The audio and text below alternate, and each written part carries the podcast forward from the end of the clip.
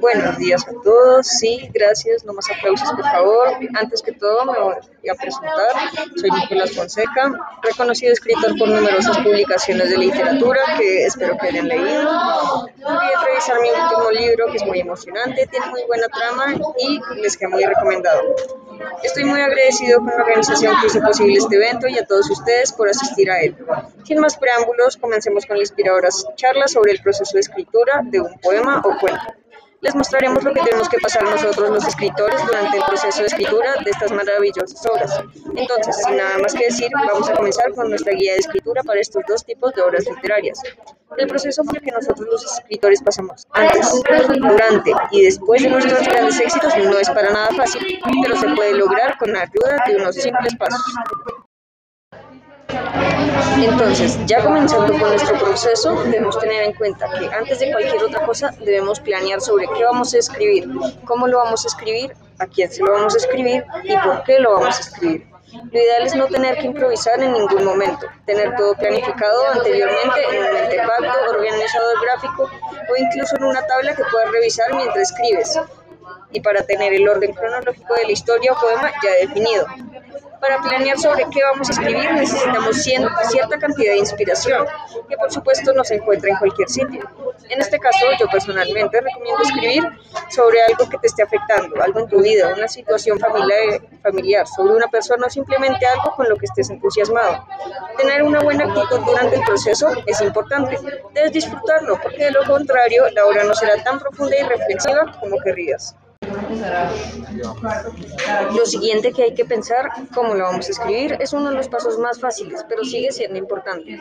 En este punto debemos decidir idealmente, después de ya tener tu tema escogido, si lo vas a escribir como un poema, un texto narrativo, informativo, persuasivo, que depende mucho también de tu propósito, que es lo siguiente que tienes que pensar.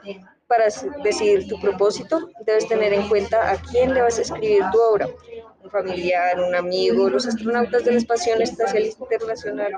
Todo esto depende de quién eres, sobre qué vas a hablar y en dónde encontraste la inspiración para tu obra. Cuando elegimos nuestra audiencia debemos tener en cuenta que para cada una de ellas debemos usar un lenguaje diferente, porque claro, no vamos a usar un lenguaje complejo y difícil de entender si la audiencia son niños pequeños ni vamos a usar muletillas hablando en una conferencia científica formal. Entonces tenemos que tener muy en cuenta el tipo de lenguaje que usamos, ya sea en nuestro cuento o en nuestro, o en nuestro poema. Algo que debemos tener muy en cuenta eh, antes de que empecemos a escribir es que todo debe cuadrar perfectamente antes siquiera de que empecemos a escribir la obra.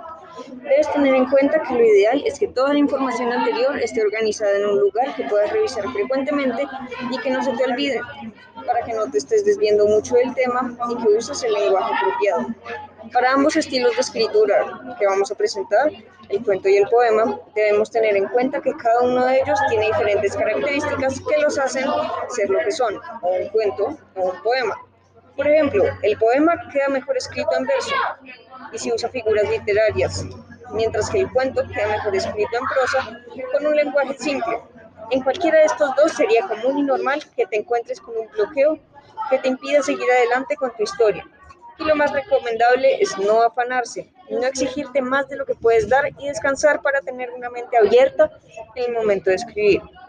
Frente a todo esto, debemos ser flexibles, ya que algunas veces se nota cuando embutimos toda la información, ya sea o en un verso, en el caso de un poema, o en un párrafo. Simplemente que estamos escribiendo cosas que no tengan sentido o que repitamos argumentos e ideas. Tampoco es recomendable recargar los poemas de metáforas, símiles o cualquier otra figura literaria. Y tampoco es recomendable recargar los cuentos con eventos complicados y sin explicación, que no tienen descripción, porque se devuelven difícil de leer y no se entienden independientemente. Y ahora, como dije anteriormente, todo debe estar meticulosamente planeado. Por ejemplo, acabo de usar la palabra meticulosamente, que viene de meticuloso, y es probable que si eres un niño o incluso un adulto no puedas entender esta palabra, porque es un lenguaje experto y complejo que no tienes por qué saber en realidad. Este es el tipo de cosas que debemos anticipar y evitar, que nuestro lenguaje no cuadre con la audiencia. Otro aspecto que podríamos incluir en esta guía de escritura, que eso sí es una palabra simple que encaja con la audiencia y que deberían entender, eh, es que nunca podemos estar satisfechos y dar por terminada nuestra obra. Siempre van a haber cosas por corregir y obviamente va a llegar un punto en el que tú no encuentres más. En este caso, te pides ayuda a un amigo, compañero o profesor que te ayude con la última revisión para que puedas ver tu texto desde otra perspectiva, la perspectiva de un lector que no escribió la obra y que hasta ahora se está introduciendo el tema.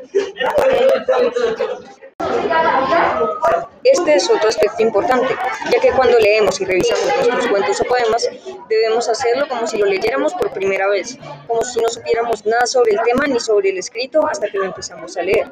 Así nos damos cuenta si hay algunas palabras o frases o versos que no se entienden de manera independiente o si hay algunas expresiones que no tienen ningún sentido.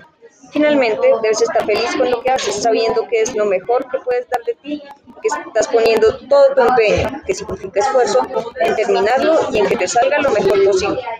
Por fin, después de todo, querida audiencia, damos por terminada esta guía escritura para cuentos Muchas gracias a todos y me despido.